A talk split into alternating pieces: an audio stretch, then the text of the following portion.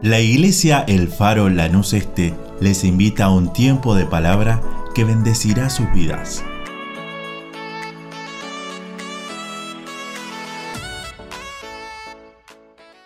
A través de cada redes sociales, que el Señor pueda bendecirlos en esta mañana. Qué bueno que un grupo estamos aquí para adorar su nombre. Amén.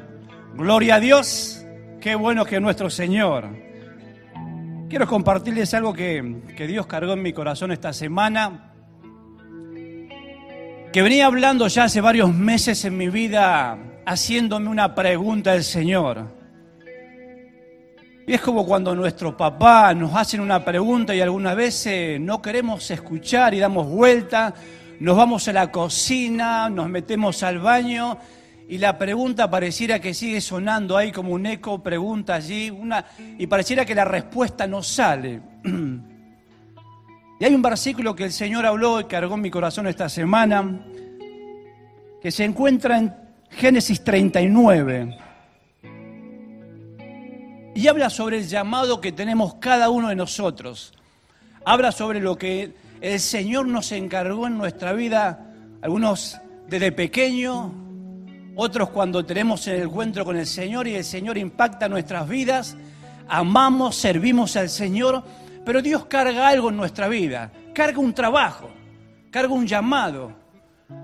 Y algunas veces el llamado lo tenemos y algunas veces todavía estamos dando vuelta y pareciera que todavía no encontramos nuestro llamado y nos preguntamos, ¿estamos, queremos servir al Señor? ¿Tenemos un área específica? Pero pareciera que el 100% de nuestra vida todavía no está ocupada o no estamos rindiendo el 100%. Siempre tengo una cualidad en mi trabajo que siempre hacemos, un grupo de personas que así estamos trabajando, y cada vez que arrancan un trabajo hay una prueba de tres a seis meses. Y hay bastante, varios tipos de trabajos. Desde un trabajo sencillo hasta un trabajo un poquito más sofisticado. Y, a medida que van empezando, las personas vienen con una experiencia, vienen con un tipo de trabajo, otros no tienen experiencia la primera vez que llegan. Y uno los tiene que formar y uno los tiene que de alguna manera hacer lo que uno termina de trabajar, haciendo un trabajo, un producto. Y a medida que va pasando el tiempo, uno va tratando de ubicar a la persona, ubicar para que realmente la persona se sienta a gusto y a la vez lo que está haciendo se haga bien. Y lleva un proceso, lleva un tiempo, hasta que realmente la persona se siente y realmente encuentra y encuentra el punto exacto. Y Dios venía marcando ya hace varios meses en mi vida si realmente me decía, Ariel, ¿estás dando el 100% de lo que te encargué? Ariel, ¿estás dando el 100%, el 30 o el 40 o el 50? Y me hacía sinceramente, empecé a anotar allí en mi trabajo el 10%, puse para arrancar, para empezar. Y me parecía que yo el, 100, el 10%, sí Señor, dentro de todo creo que lo estoy cumpliendo. Y anoté un 20%, ya me animé un poquito más. Y animarse un poquito más significa muchas cosas. Y dije, Señor, creo que dentro de todo, el 20%, me atrevería a decir que lo estoy haciendo, Señor. Y ya no puse el 30, sino puse, bueno, Señor, me animo a poner el 35%. Y ahí quedé con un 35% y quería llegar a poner algo más, pero el Espíritu Santo me decía, todavía tenés que dar un poco más. Y este es el mensaje que le quiero transmitir en esta mañana, hermano de un hombre, de un muchacho, de un joven, que Dios le había hablado en sueños, que el Señor había depositado algo en su vida, pero las circunstancias que fueron pasando, las circunstancias de su vida, las circunstancias que vivió en su vida, las circunstancias que vivió en su hogar, en su familia, lo que le ha pasado, marcó a fuego a este hombre, que se encuentra en Génesis capítulo 39 y versículo 20. Y dice así, acompáñame por favor. Ya la historia acá está prácticamente a mitad del camino. Y tomó su amo a José y lo puso en la cárcel donde estaban los presos del rey. Y estuvo allí en la cárcel. Gloria a Dios. Situaciones que yo no sé si alguno ha pasado a estar en alguna cárcel, pero sinceramente en una oportunidad tuve la oportunidad de visitar, la, oportunidad de ir a ver cómo la gente está allí y uno va sinceramente para poder orar, transmitir lo que Dios le cargó, lo que Dios depositó en la vida de alguien y me quedé totalmente pasmado de lo que se vive, de la realidad que se vive en esos lugares. Acá cuenta la historia que ya prácticamente José ya estaba con una edad prácticamente tipo entre 17 y 20 años. Un hombre muchachito, jovencito, que lo habían arrancado de su familia, que lo habían arrancado de su mamá, de su papá, un hombre que estaba acostumbrado seguramente, como cada uno de nosotros hacemos con nuestros hijos, cuando se van a acostar, hablamos y lo abrazamos y compartimos una palabra y oramos por ello por las noches y si vemos que lo tocamos y tiene frío, ponemos una estufa, lo abrigamos, porque es el trabajo como papá, como papá nuestro sobre nuestros hijos. Pero aquí este hombre ya no estaba con su padre no estaba con su mamá, no estaba con sus hermanos. Aquellos que sus hermanos seguramente que de pequeño, de muy pequeño, lo cuidaban, pero a medida que fue creciendo, las circunstancias fueron cambiando. Parece que algo sucede en la vida de este hombre, empieza a tener sueños, visiones, revelaciones de lo que va a pasar mucho sobre el futuro. Y uno es como que cuando uno, bueno, cuenta, Dios le entrega una palabra y uno viene feliz, contento y la cuenta y habla y pareciera que la circunstancia o el enemigo no quiere que uno pueda avanzar. La Biblia cuenta y relata que sus hermanos deciden una trama, decime querer primeramente matarlo y entiende que eso no es bueno, comprende uno, salta y dice que no, que no se puede, entonces toman la decisión de venderlo como esclavo. Y durante toda esta semana me hacía esta pregunta sobre cuando él caminaba seguramente atado atrás de un camello, un caballo, un soldado, mientras las cadenas o la soga, mientras lo iban tirando hacia un lugar totalmente desconocido, un lugar que tal vez él no estaba acostumbrado, nunca había experimentado, un hombre que estaba acostumbrado a vivir en familia. Un hombre que estaba acostumbrado a hacer, tener todos los mismos, de levantarse a la mañana y decir, papá, mamá, quiero comer esto, y seguramente por las noches se hacía esa comida, y estar allí yendo para, hacia una ciudad totalmente desconocida. Seguramente que ya ese abrigo que le había hecho su papá, sus hermanos lo habían agarrado, lo habían manchado con sangre para llevárselo a su padre, decirle algo que no había pasado, ya no tenía ese abrigo de cuidado, de, amor, de confianza, de abrigo de calor, y iban rumbo de una ciudad totalmente desconocida. Pero cuando Dios marca nuestras vidas, hermano, cuando Dios pone un llamado en nuestras vidas, cuando Dios nos da un trabajo específico, las circunstancias terribles que podemos pasar, pero el llamado sigue estando en nosotros. Es lo que nos marca fuego, es lo que marca nuestro corazón, nuestra llama, nuestro espíritu se enciende. Situaciones la que estamos viviendo en este tiempo de hace casi prácticamente, ya vamos para dos años. Algo fuerte que en la sociedad jamás de lo que estamos acá habíamos experimentado. Estamos prácticamente allí. Si no salís a trabajar prácticamente casi que no se puede. Estamos en el cuidado de todo lo que se pueda hacer. Aceptamos y recomendamos que se pueda hacer todo el mejor cuidado que se pueda hacer, pero el llamado sigue estando en nuestra vida. Lo que Dios cargó en nuestro corazón sigue estando y haciendo, haciendo un clic allí, mandando a Dios un mensaje. Todos los días, como me pasaba a mí, ¿cuánto por ciento, Ariel, estás haciendo hoy en este día, o en esta mañana, o en esta semana, o desde que arrancó la pandemia? Ya pareciera que lo que hacíamos hace unos meses atrás tal vez no lo estamos haciendo. Pero Dios sigue marcando fuego. Y la historia sigue hablando a nuestro corazón. Ya este hombre entra a esa ciudad. Una vuelta vi una película donde se vendían los esclavos porque me había interesado cómo era vender un esclavo. Nunca, jamás, lo que estamos aquí, la sociedad no experimenta esto. Pero me puse a ver algo allí y se lo ponía prácticamente como un negocio varias personas allí puestas en una plataforma y se los ponían separados casi de dos o tres metros. Y la gente que lo iban a comprar le miraba totalmente la piel, los pies, los dedos, la boca, los ojos. Si tenía alguna herida, prácticamente tenía que estar totalmente sano. Y me llamaba la atención. Y un hombre lo compra a José para que pueda estar al servicio en su casa. Y dice la palabra que Dios haya gracia en José y le da gracia. Y entra gracia en sus amos Potifar lo pone allí en el trabajo de su servicio y hace un trabajo José extraordinario. Y me llama la atención esto, hermano, y me marca en mi corazón. La circunstancia que estamos pasando es fuertísima, es fuerte, nadie la quiere pasar. Pero me llama la atención que José se, seguía haciendo el mismo trabajo, con una excelencia extraordinaria, que este hombre tuvo que poner al frente de toda su casa. Y Dios me decía, Ariel, ¿estás haciendo eso en tu trabajo? ¿Estás haciendo, marcando a fuego, por más que estés haciendo, trabajando, estás haciendo para que sea lo mejor para donde estás trabajando, no solamente en el trabajo, sino en cualquier área de nuestra vida, en nuestro hogar, donde estamos trabajando, en la facultad, en la escuela. Marcar esa diferencia, marcar lo que Dios marcó en nuestra vida.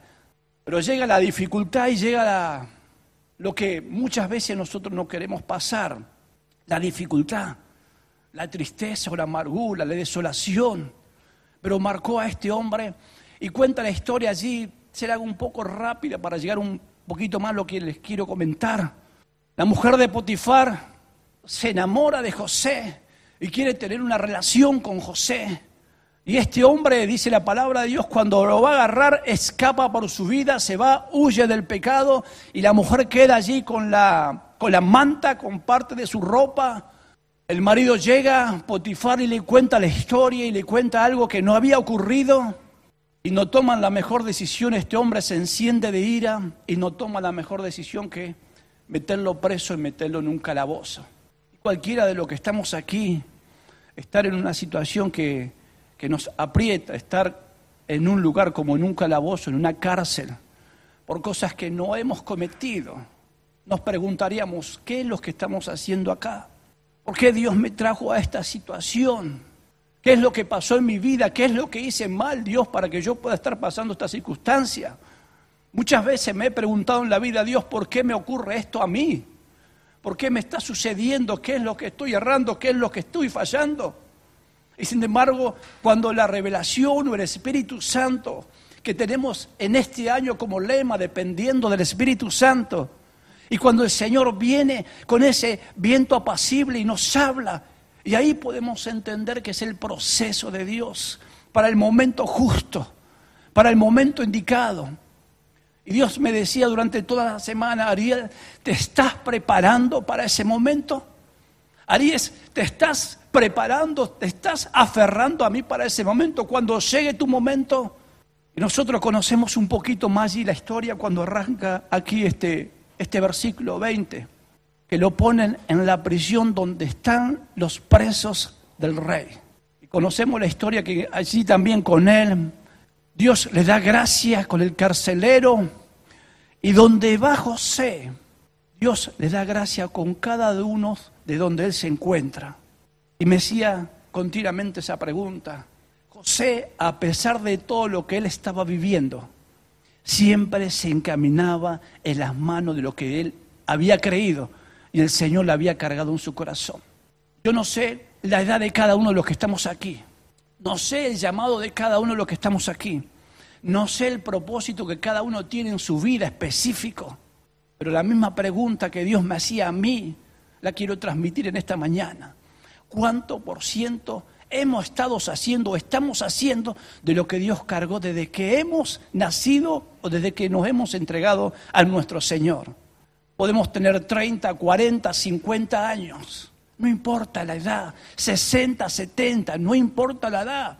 Todavía el llamado de Dios sigue estando en tu vida. Dice la palabra del Señor que en los últimos tiempos en los tiempos que estamos viviendo, porque estamos viviendo en los últimos tiempos. Nuestros niños, nuestros jóvenes, nuestros ancianos sonarán sueños, tendrán visiones los ancianos. Y no está hablando, no está hablando de tres generaciones, no está hablando de todo tipo de edad que Dios quiere manifestar su gloria, que Dios quiere seguir hablando a aquellas personas que necesitan venir a sus pies. Estamos en la carrera final, hermano.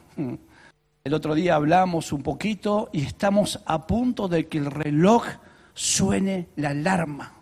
Estamos en la recta final en donde Dios está llamando a cada persona que todavía no ha llegado a los pies de Cristo. Y nosotros somos esos portadores de esa voz, esos parlantes de que podemos transmitir lo que el Señor cargó en nuestras vidas. Y allí está José, preso por algo que no había cometido, pero dice la palabra que Dios le había dado gracia. Y llegan dos personas en ese lugar, un panadero, ¿se acuerdan bien? Y un copero. Las dos personas que dice la palabra que era una cárcel que estaban al servicio de los presos del rey. El panadero tiene un sueño y le cuenta la historia del sueño y José le interpreta el sueño y le habla y le dice, te va a suceder esto y esto y esto. Y tal cual como José le dice, tal cual le acontece a este hombre. El copero del rey vuelve a tener otro sueño o un sueño más.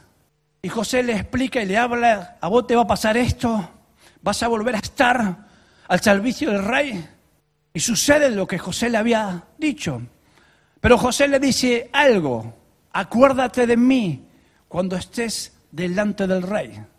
Y me llama la atención esto cuando nosotros depositamos nuestra confianza en algún hombre.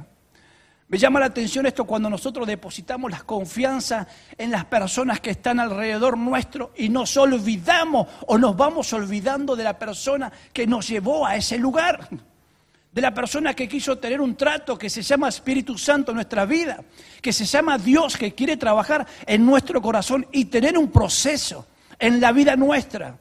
Este copero llega al servicio del rey y el rey en una de sus noches tiene un sueño y seguido de ese sueño tiene otro sueño y se despierta muy turbado, muy, dice la palabra, con el corazón muy afligido y llama a todos sus, los que están, a todos los sabios de ese momento y me hace acordar mucho a la historia de Daniel. Llama a todos los sabios de su reino y el rey, pero en esta oportunidad le cuenta el sueño. En la oportunidad de Daniel no le cuenta el sueño, pero Daniel allí está, también interpreta y sabe lo que el rey había soñado. Pero en esta oportunidad el rey cuenta el sueño y nadie podía interpretar lo que este hombre estaba soñando o lo que estaba viviendo o la turbación que estaba teniendo en ese momento. Allí el copero se acuerda de este hombre que estaba allí en la cárcel, de este muchacho que había sido preso, que era compañero de celda de él.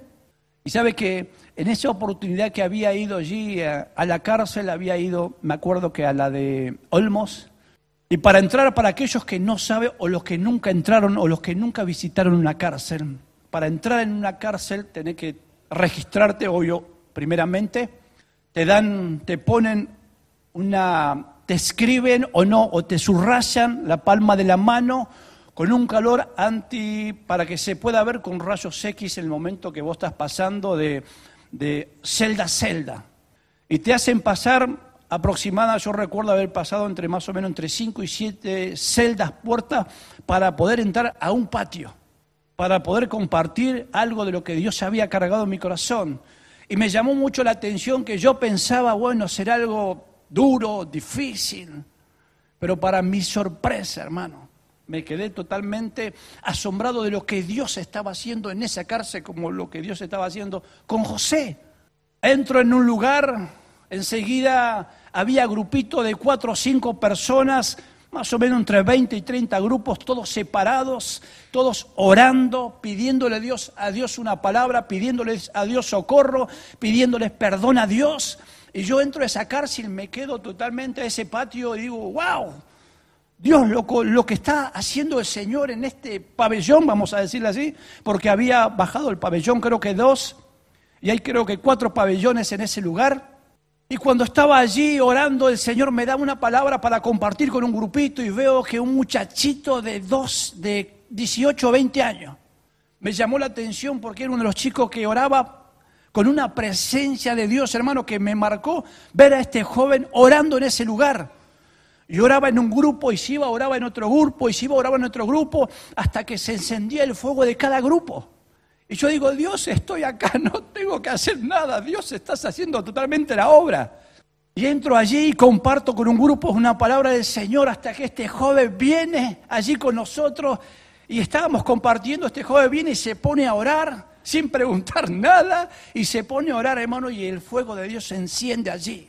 Cuando terminamos, habré estado más o menos una hora y media ahí adentro, me temblaban las piernas, me temblaba todo el cuerpo porque se puede armar y uno está ahí adentro. La confianza del hombre, la confianza del hombre. Cuando Dios te lleva a un lugar, hermano, cuando Dios te lleva a un lugar específico, y tu lugar puede ser terrible, feo, pero allí hay personas que necesitan de Dios. Cuando Dios te lleva a un barrio, cuando Dios te lleva a un hospital, cuando Dios te lleva a una feria, cuando nos reunimos por Zoom, jóvenes, adolescentes, preadolescentes, adolescentes, mayores, varones, mujeres, matrimonios, allí hay necesidad también. Y mientras salía de allí, alguien gritaba del tercer piso, del tercer pabellón, y me hacía seña, por favor, decime algo. Y me quedé asombrado. Y lo único que pude hacer, hermano, no, no sabía qué hacer, y fui porque hacía como tres días que no comía ese muchacho que estaba allí. Y bajan Mire cómo se, pasan la comida, yo. Se bajaban con una soguita, ponían como una, unas canastas allí que tenían de plástico y lo bajaban allí y ellos mismos trataban de juntar ropa y oramos por eso y se lo llevamos allá arriba. Las necesidades que tal vez no estamos acostumbrados a vivir, las necesidades que José no estaba acostumbrado a estar, pero sin embargo Dios lo había llevado por lugares que tal vez si él pensaba jamás había querido. Pero cuando usted y yo nos ponemos en las manos del Señor, Él es nuestro capitán, Él es el, el dueño del timón y Él nos lleva por los lugares que Él quiere. Y la, y la historia sigue, hermano, porque allí cuentan la historia que cuando el rey sueña estos sueños que le estuve comentando, y el tipo no podía descansar, el rey, el presidente de la nación no podía dormir, no podía descansar, hasta que este copero dice, yo conozco a este muchacho que me contó lo que había en mi sueño y rey pasó lo que había, lo que había soñado. El rey lo mandan a traer y me llama la atención también de José cuando él está allí. Dice la palabra del Señor que lo sacan de la cárcel, le cambian toda la ropa, lo visten para estar delante del rey. Había que presentarse delante del presidente en ese momento de la nación. Había que estar allí. Un hombre que estaba hacía varios años metido en una cárcel, seguramente que estaba allí y se tuvo que bañar, se tuvo que cortar el cabello, se tuvo que vestirse para estar delante de un presidente, de un rey. En España y en algunos países hay reyes. Y está allí adelante de Faraón. Yo me puedo imaginar allí a José parado sabiendo que había llegado su momento, sabiendo que había llegado la oportunidad que Dios le había revelado hacía muchos años atrás. Sabía que el día de él había llegado.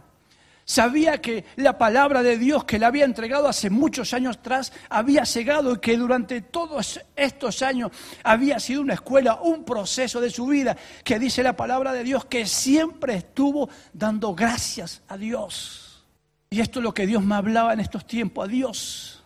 Ariel, puede llegar tu momento en estos días. Ariel, puede llegar tu momento en estos meses. ¿Estás listo? ¿Estás listo para presentarte delante del rey si él te llama? ¿Estás listo para tus ropas? Tienes que cambiarlas y ponerte a cuenta delante de él. Y José se pone allí parado delante de todos los gobernadores que estaban allí delante de todos los sabios de ese momento, estaba la de todo el gobierno allí, todos esperando a ver lo que iba a acontecer. El rey le cuenta las interpretaciones Y José le dice, no está en mí. Oh, qué hermoso esto, hermano. No está en mí saber, no está en Dios que le ha revelado a Faraón o al rey o al presidente lo que va a acontecer en ese momento. Le dijo, no, no, no, no, rey, no es mío, no, señor presidente, yo no tengo nada. Si él no me da, si él no me dice, si él no me cuento, yo simplemente soy un mortal más como cualquiera. Pero qué bueno es entender y reconocer que todo lo que tenemos es de Él. Saber que todo lo que hacemos lo hacemos para Él. Y le cuenta el sueño a Faraón. Y le habla. Y entiende José las interpretaciones. Y le dice las interpretaciones que creo que todas las conocemos. Las siete vacas gordas que están a la orilla del río. Están allí bien gordas, bien comidas. Pero de allí también se levantan siete vacas muy flacas muy tristes, muy, muy, muy totalmente raquíticas, y se devoran a las siete vacas gordas. Detrás de ese sueño, también el segundo sueño de Faraón, ve que también hay siete espigas, que se levanta una espiga y tiene siete espigas. Y de allí también se levanta otra espiga con siete y se devora a esa espiga que estaba allí. El rey no entiende, nadie comprende, pero sin embargo Dios le da, a pesar, hermano, de todo lo que había vivido José, a pesar de que cuando era niño pasó esa circunstancia con su familia, a pesar de que cuando llegó allí a la tierra de Egipto lo habían vendido, lo habían esclavizado, lo habían metido preso, a pesar de todo eso, su fe, su confianza en Dios seguía intacta dentro de sí. Qué bueno, qué bueno que nuestra confianza en Dios nuestro amor a Dios, lo que Dios depositó en nuestra vida, siga de la misma manera que el primer día, intacta.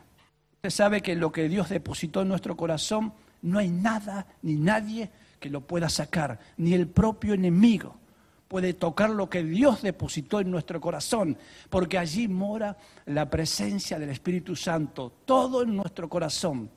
Al rey le parece bien, al rey le parece bien, porque jamás había escuchado a alguien como este hombre.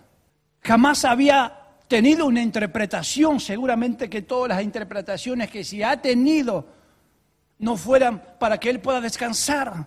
Porque cuando tú traes una palabra, cuando tú llevas una palabra a alguien, una persona que está allí abatida, una persona que está triste, una persona que se siente mal, y Dios te carga una palabra, Dios te carga una palabra de revelación o Dios te carga un sueño, compartir simplemente unos mates. Cuando tú llegas a ese lugar, lo primero que hay paz, porque la paz que tú tienes, la paz es la que se enciende en ese lugar.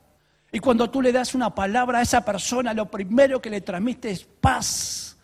Este rey lo primero que cuando tiene la interpretación de este sueño, tiene paz en su corazón porque escuche lo que dice este versículo que yo le, le puse como título.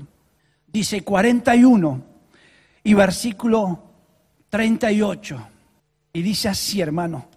Y dijo Faraón a sus siervos, y dijo Faraón a todos los que estaban ahí adentro, a todos, entre signo de pregunta, ¿acaso hallaremos a otro hombre como este? ¿Acaso hallaremos a otro hombre como este? ¿Acaso en este tiempo hallaremos a otro hombre como usted, o como usted, o como usted, o como yo, en este tiempo? Y dice, en quien está el Espíritu de Dios. Oh, gloria a Dios. Qué bueno que cuando salgamos en este tiempo, o si estamos allí en casa, nuestros vecinos, nuestros compañeros de trabajo, nuestros compañeros de facultad, nuestros compañeros de primaria, nuestros compañeros que nos ven todos los días puedan decir, ¿acaso encontraremos gente como esta en cual está el Espíritu de Dios con mayúsculas dentro de él? Dice el 32, y dijo Faraón a José, pues Dios te ha hecho saber todo esto. No hay entendido ni sabio como tú. Tú estarás sobre mi casa y por tu palabra se gobernará, se gobernará todo mi pueblo. Solamente el trono será mayor que tú. Gloria a Dios. Gloria a Dios. Gloria a Dios por lo que Dios quiere hacer en este tiempo en nuestras vidas, hermanos. Pero lo que Dios depositó en ti, sigue haciendo esa pregunta. ¿Cuánto el 100% de Dios estamos dando en esta pandemia? Si estás del otro lado y todo lo que estamos aquí, prácticamente un gran grupo de hermanos en la iglesia, adorando y glorificando a nuestro Dios. Pero suena esa pregunta, ¿cuánto el 100% estamos dando en este tiempo? Yo quiero que te pongas de pie por unos instantes. Y seguramente que has tenido allí desde pequeño o de adolescente o de joven, o tal vez ahora, una revelación, un sueño o un llamado de parte de Dios a tu vida. Y las circunstancias que estamos viviendo como pandemia, pareciera que no se puede salir. Es que no se puede salir. Y estamos allí, como tal vez como José, allí, guardados en un lugar. Pero la palabra de Dios tiene que seguir fluyendo. Lo que Dios cargó en nuestra vida tiene que seguir fluyendo. No importa la circunstancia. No importa lo que uno esté viviendo en la casa o en su hogar, en su familia. Ustedes saben lo que pasó José. No importa las circunstancias. Cuando José, mucho más adelante, arranca el hambre en la tierra. Tremendo esto, hermano. ¿eh? Cuando arranca el hambre en la tierra. Ya José no era, ese, no era ese muchacho que tenía sueños. Ya José no era ese muchacho que lo habían tirado en la cisterna o en el pozo.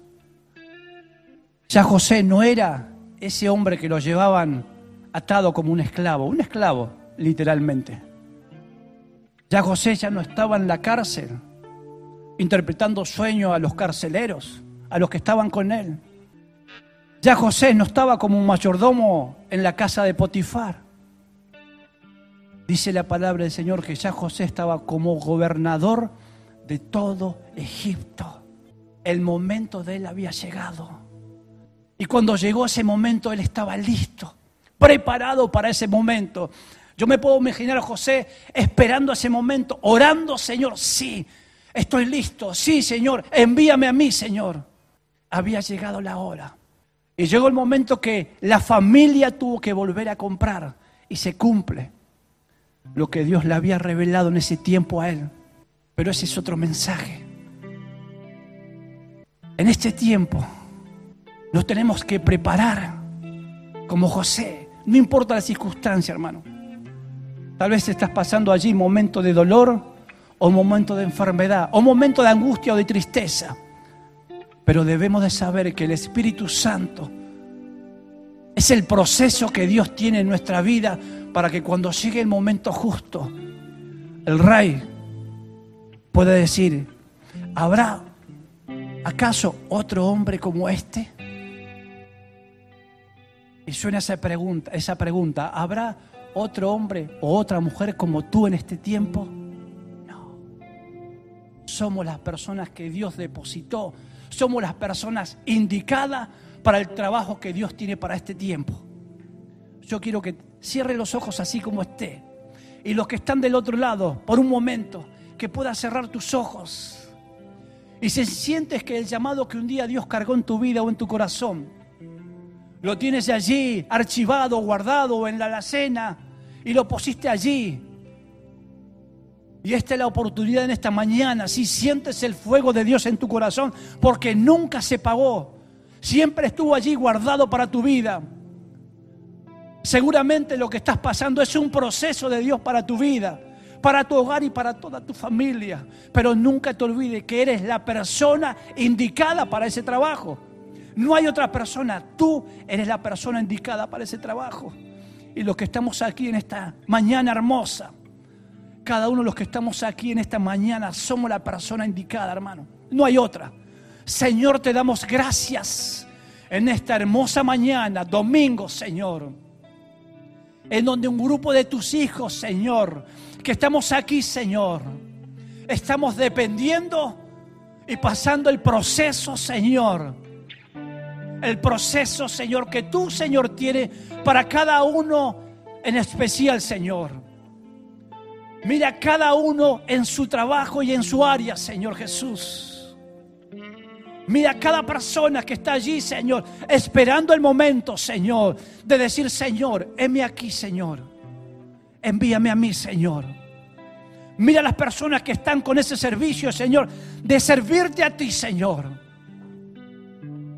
Mira esas personas, Señor, que tienen interpretación de sueños o revelaciones que tú le das por las noches, Señor o aquellas personas que se despiertan por la madrugada y tú le dices que oren por una familia, Señor, específica, que sigan con esa llama, Señor. O aquellas personas que no pueden dormir por las noches porque tú la despiertas y empiezan a interceder por la iglesia, Señor. Esos José que están allí por las madrugadas, Señor. Esos José que oran y esperando el momento justo, Señor, cuando tú los llames, Señor. Dice tu palabra, Señor, que el rey, el rey mismo, Señor, dijo, ¿acaso encontraremos a otro hombre o a otra mujer que el Espíritu de Dios está en él? Bendito sea tu nombre, Jesús. Que en esta mañana, Señor, las personas que están trabajando al lado nuestro, Señor, nuestros compañeros de trabajo, Jesús, nuestros compañeros, nuestros colegas, Señor, aquellos que estamos trabajando codo a codo y espalda con espalda, Señor. Aquellos que están allí con una mano el escudo y con otra mano la espada, Señor. Podrán ver, ¿acaso encontraremos a otra persona como Él? No, Señor. Porque es la persona específica que tú le encomendaste ese trabajo, Señor. Y en cada área de tu iglesia, Señor que tú puedas llenar el ciento por ciento de tu espíritu, Señor. Ahora yo te ruego, Señor, que cada mano que se levanta en esta mañana, Señor, y están allí, Señor, trabajando en tu obra, en tu servicio, Señor. Muchos que están, Señor, en sus casas, muchos que ni siquiera lo vemos, pero están allí trabajando, Señor. Y están dando el ciento por ciento, Señor y están dando el 50, el 20, el 30%, Señor. Pero están allí haciendo lo que tú le enviaste a hacer, Señor. Pero va a llegar el día, el momento, Señor. Indicado, Señor, para que puedan dar el 100% de sus vidas, Señor. Te damos gracias en esta mañana, Señor, por todo lo que tú hiciste y lo que tú vas a seguir haciendo, Señor. En el nombre de Jesús. Dios te bendiga en esta hermosa mañana. Yo no soy usted, pero yo siento la presencia de Dios en este lugar. Yo no sé si usted acostumbra o no, pero levantar las manos es una señal de decirle, no está en mí, está en Él. Levantar las manos es decirle, no depende de lo que pueda hacer. Mi confianza está en Él.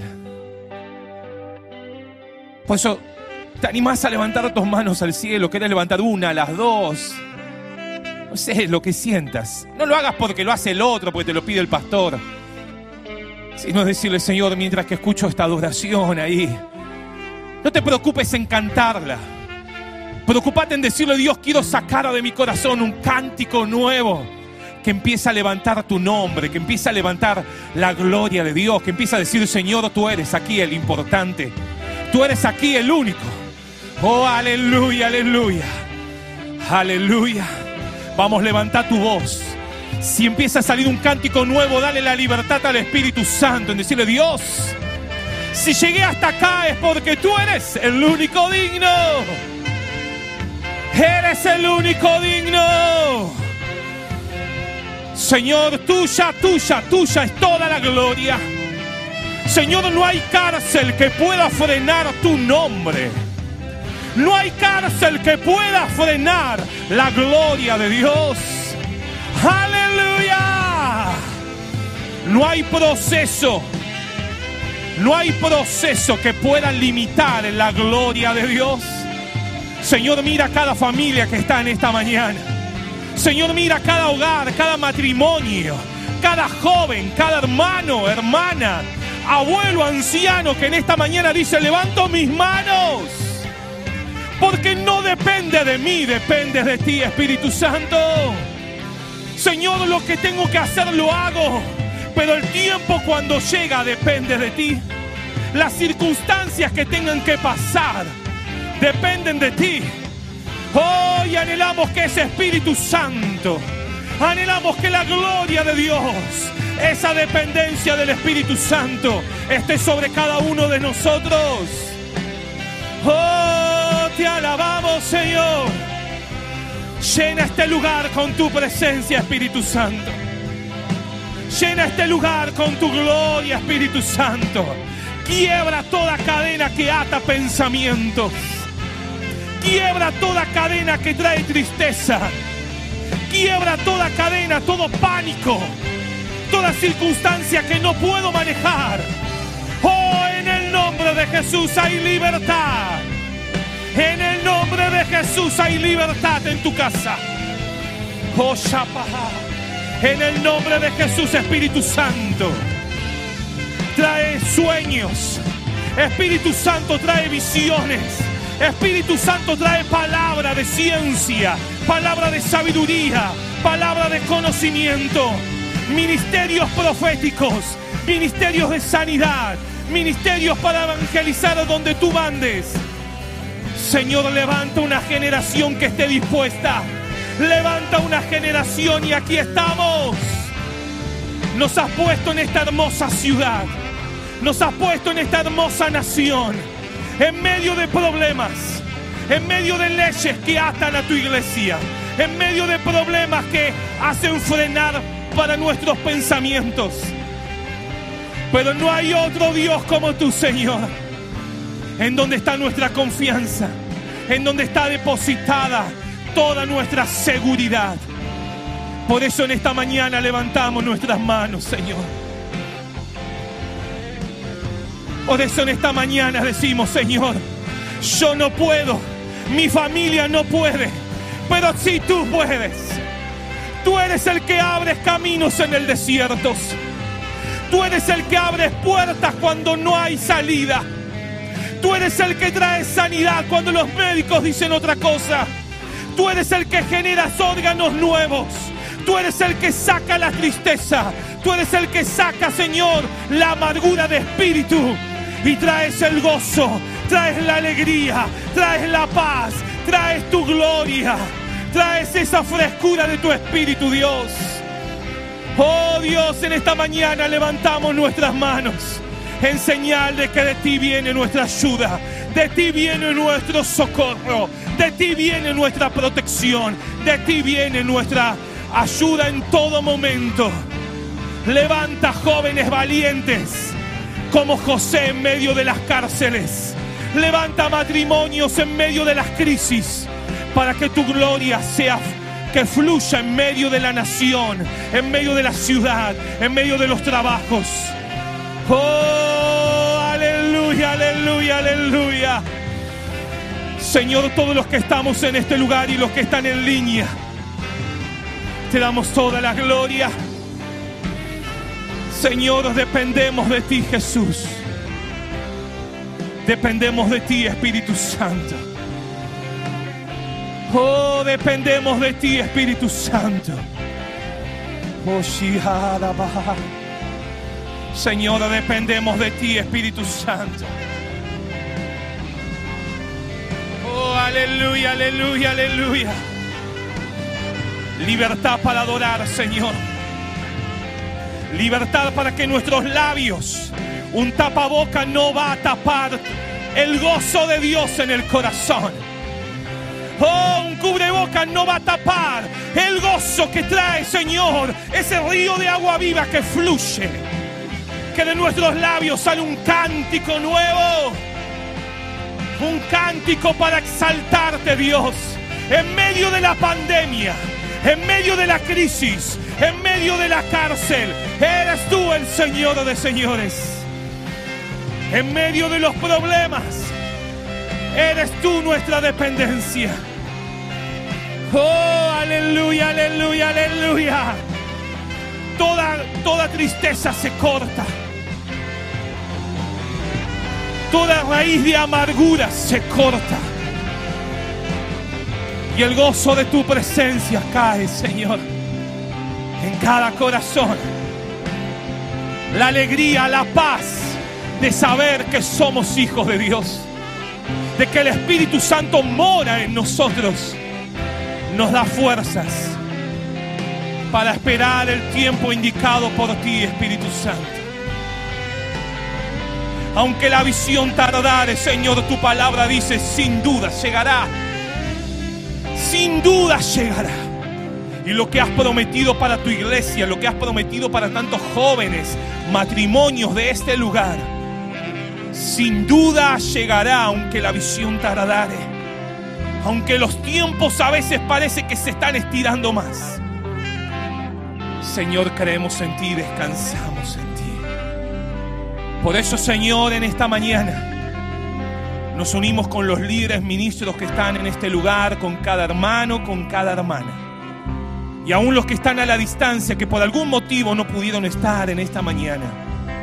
Señor, nos unimos a clamar por cada necesidad que hay en medio de tu iglesia, en medio del cuerpo de Cristo los que han escrito en el chat online, los que han enviado sus motivos de oración en el WhatsApp de la iglesia a lo largo de estos días. Aún, Señor, los que en el día de ayer en la feria han sido evangelizados y tenemos los nombres. Señor, oramos para que tu presencia haga milagros en medio de cada familia. Señor, tú eres el hacedor de milagros. Tú eres el que haces prodigios y maravillas. Por eso, Señor, nos unimos para poder clamar en el nombre de Jesucristo. En el nombre que es sobre todo nombre. Para que en el nombre de Jesús, Señor, tus milagros, tu mano de poder se mueva en cada familia, en cada hogar, en cada necesidad. Aún los que están internados en hospitales, en clínicas aún los que están en sus piezas aislados, aún los que están, Señor, desahuciados por la medicina, aún matrimonios que no tienen otra salida humana. Oramos para que en el nombre de Jesús toda cadena sea quebrada, todo, toda obra del enemigo sea deshecha, sea reprendida en el nombre de Jesús. Y que tu gloria, Señor, llene, tu gloria, Señor, sane tu gloria, Señor, restaure. Y que en el nombre de Jesús podamos seguir declarando las maravillas que tú haces en medio de tu iglesia. Por eso, Señor, aún en este buzón, las necesidades que venimos recolectando día tras día. Señor, oramos para que en el nombre de Jesús, sanidad, tu mano de poder, Señor, se mueva en medio de cada uno de mis hermanos. Y aún, Señor, lo que va a suceder en esta tarde en la plaza con los niños. Aún lo que pasó ayer en el día de ayer sábado con los niños. Señor, cada uno de ellos sea un instrumento útil en tus manos. Para que el mundo diga, no hay otro niño como este que tenga el Espíritu Santo viviendo en su corazón. Señor, si no dependeríamos de ti, estaríamos perdidos. Pero nuestra confianza está puesta en ti. En el nombre de Jesús. Amén. Amén. Y amén. Deseamos que esta palabra fortalezca su relación con Dios. Como familia de fe, les invitamos a seguir creciendo juntos. Nos encontramos en Instagram, Facebook y YouTube, El Faro Lanús Este o por WhatsApp al 11 30 73 50 63. El Faro, una iglesia de fe, acción, reproducción y objetivos.